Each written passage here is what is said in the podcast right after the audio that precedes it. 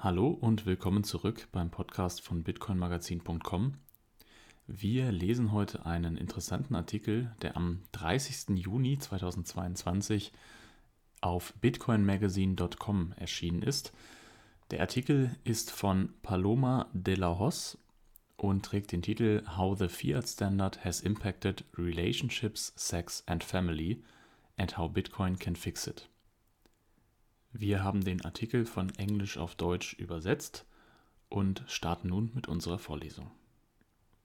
Von Paloma de la Hoz am 30. Juni 2022. Dies ist ein Meinungsartikel von Paloma de la Hoz, einer zugelassenen Psychotherapeutin und Psychologin mit Schwerpunkt Sexual- und Paartherapie. Überschrift Wie sich der Fiat-Standard auf Beziehungen, Sex und Familie ausgewirkt hat und wie Bitcoin das Problem lösen kann. Der Fiat-Standard hat nicht nur dem Geld seinen Wert genommen, sondern auch Familien zu einer schwachen Hülle ihrer früheren Stärke verkommen lassen. Dass die Regierung sich schon um jeden kümmern wird, ist ein Märchen, das viele Menschen heutzutage gerne glauben. Als ich anfing, in den Bitcoin-Kaninchenbau hinabzusteigen, lernte ich viel über die Entwicklung des Geldes und war überrascht, dass unsere aktuelle Gegenwart das erste Mal in der Geschichte ist, dass Geld ausschließlich vom Staat kontrolliert wird. Ich wage zu behaupten, dass der Großteil der Bevölkerung nicht weiß, was der Fiat-Standard ist, geschweige denn, welche oft tödlichen Folgen er für die Familie und die Entwicklung der menschlichen Gesellschaft hat. Ich hatte schon immer das Gefühl, dass mit der Gesellschaft etwas nicht stimmt.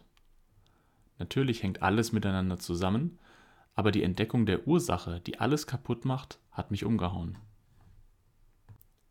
Generationen von Menschen des letzten Jahrhunderts, vor allem in jüngster Zeit, werden von etwas geplagt, das ich persönlich als Fiat-Verhalten bezeichne. Die meisten von ihnen sind in eine Inkongruenz des Lebens eingetaucht und der Ausweg fühlt sich so kompliziert an wie das Verlassen eines Labyrinths. Was für eine Verschwendung von menschlichem Potenzial. Dieser Artikel ist das Ergebnis meiner persönlichen Erfahrung als Psychologin während des größten Teils des letzten Jahrzehnts meines Lebens, zusammen mit meiner neueren Entdeckung von Bitcoin, dem Fiat-Standard und allem, was er mit sich bringt. Ich werde meine Ansichten darüber teilen, warum ich glaube, dass der Fiat-Standard Familien, Paare und Sex aus einer persönlichen, weiblichen und beruflichen Perspektive beeinflusst. Junge Erwachsene sind aufgrund des inflationären Drucks weniger motiviert zu heiraten und eine Familie zu gründen. Als ich aufwuchs, hörte ich meine Eltern darüber reden, dass alles immer teuer war. Das kam nicht nur von Menschen mit bescheidener Herkunft, wo ich aufwuchs, sondern auch von wohlhabenden Menschen, denen ich begegnete. Als ich vier Jahre alt war und gefragt wurde, was ich als Erwachsene werden wollte, antwortete ich immer, ich möchte Mutter werden. Dieser Gedanke änderte sich, als ich älter wurde und dank der modernen Kultur eine sogenannte Karriere entwickelte. Ich begann, das Rattenrennen, in das wir alle verstrickt sind, aus erster Hand zu sehen. Ich weiß, dass viele von euch das nachvollziehen können. Vor allem heutzutage scheint es, als würden die Lebenshaltungskosten wöchentlich steigen. Wie kann man da noch motiviert sein, eine Familie zu gründen? Ich beobachte sogar, dass immer mehr junge Menschen sich dafür entscheiden, immer länger zu Hause bei ihren Eltern zu bleiben. Das ist nicht normal. Anstatt erwachsen zu werden, bleiben sie Kinder, wenn auch übergroße.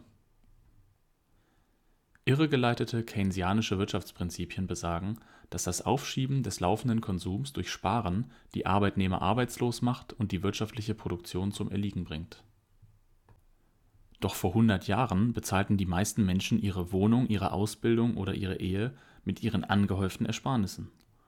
Und die Welt blieb nicht stehen. Im Gegenteil, sie blühte auf und bildete die Grundlage für den Wohlstand und das Kapital.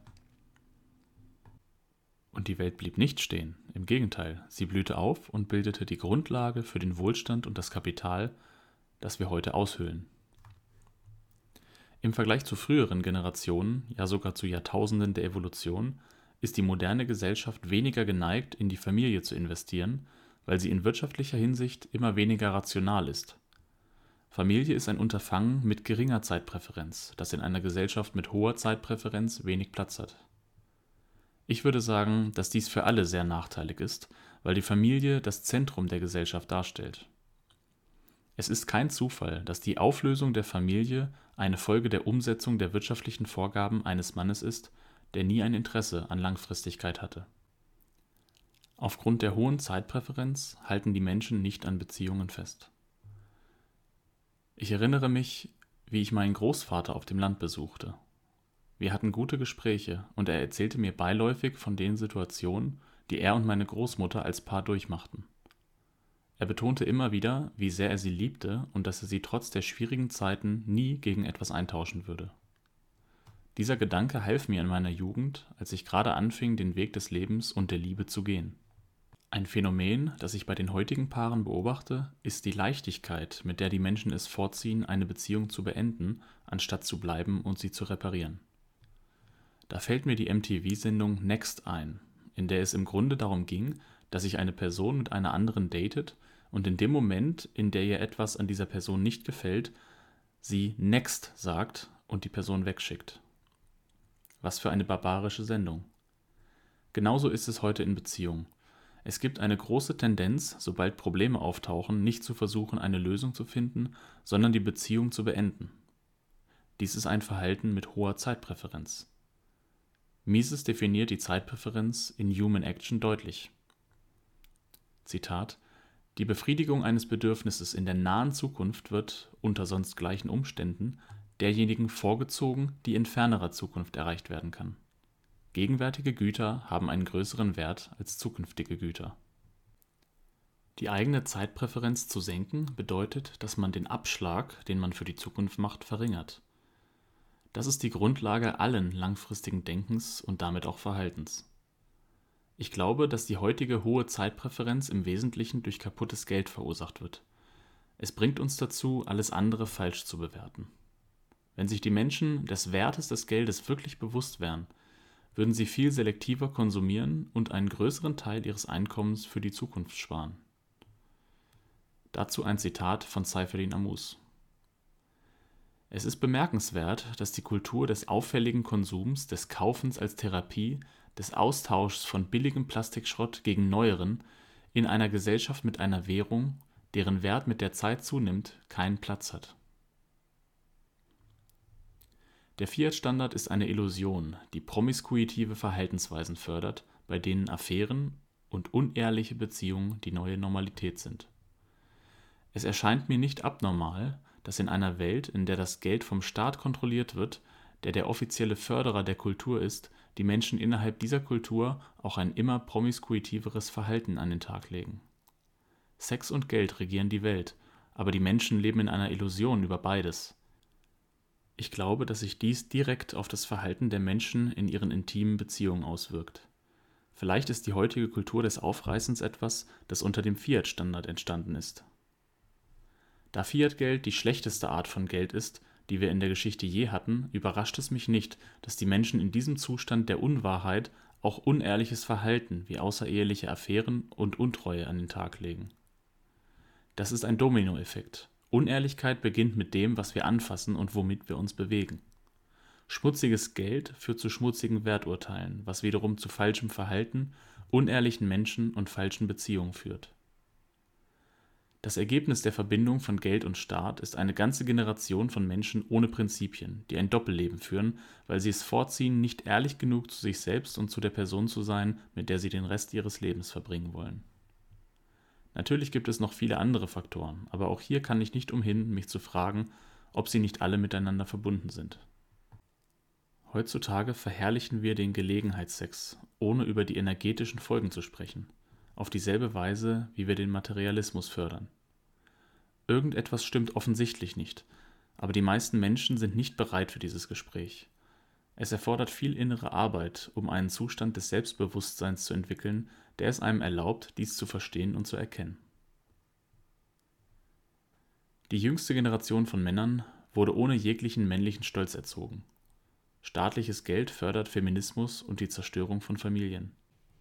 Wenn wir die Dinge durch eine energetische Linse betrachten, ist das Ergebnis der Abwesenheit von Frauen zu Hause eine ganze Generation von femininen Männern, die ihren Stolz und ihre Männlichkeit verloren haben.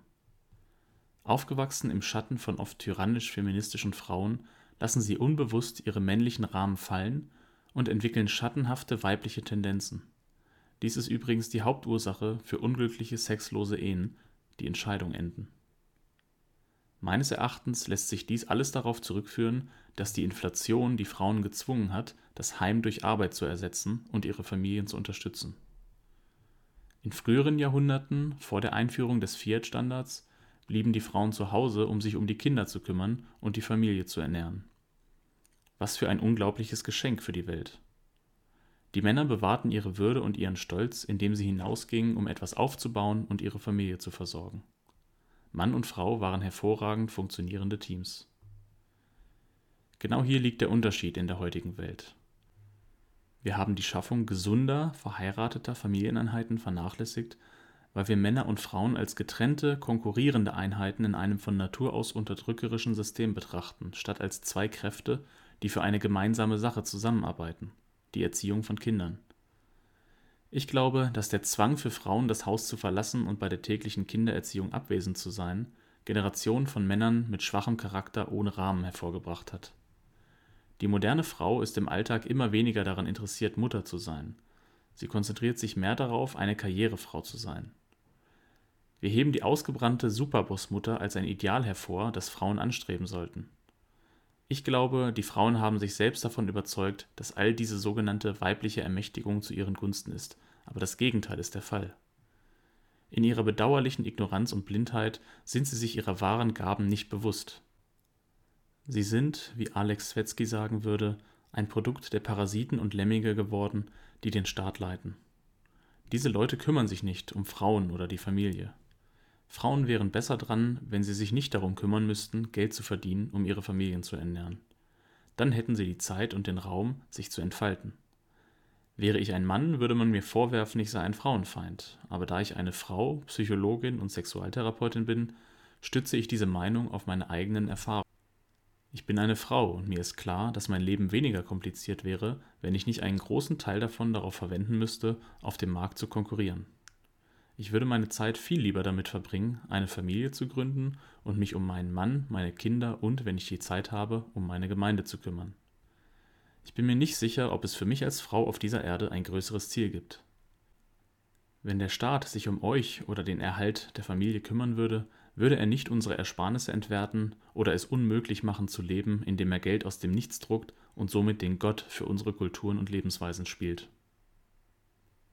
Fazit ich träume von einer Gesellschaft, in der wir wieder näher an unsere einzigartige, individuelle Essenz herankommen können. Meine Hoffnung ist, dass Bitcoin diese Möglichkeit schafft. Alex Svetzky hat Bitcoin als Technologie bezeichnet, die Verantwortungsbewusstsein fördert, weil es sich im Grunde um eine Art von Geld handelt, bei dem die Verantwortung vom Nutzer getragen werden muss. Not your keys, not your coins. Dies gilt nicht nur für den Einzelnen, sondern auch für größere Organisationen, wenn es zum Beispiel um das Thema Bailouts geht. Durch die Umstellung auf verantwortungsbewusstes, solides Geld ändern wir meiner Meinung nach das Verhalten der Menschen so, dass es wieder mit ihrer eigentlichen Natur übereinstimmt. Männlich geprägte Männer können wieder führen und Frauen werden in ihrer weiblichen Art die Welt nähren und ihr Farbe und Leben geben. Und damit sind wir am Ende des Artikels von Paloma de la Hoz der sicherlich streitbar ist, aber vielleicht dennoch einige interessante Gedankenanstöße euch geben kann. Wir sagen danke fürs Zuhören und bis zum nächsten Mal.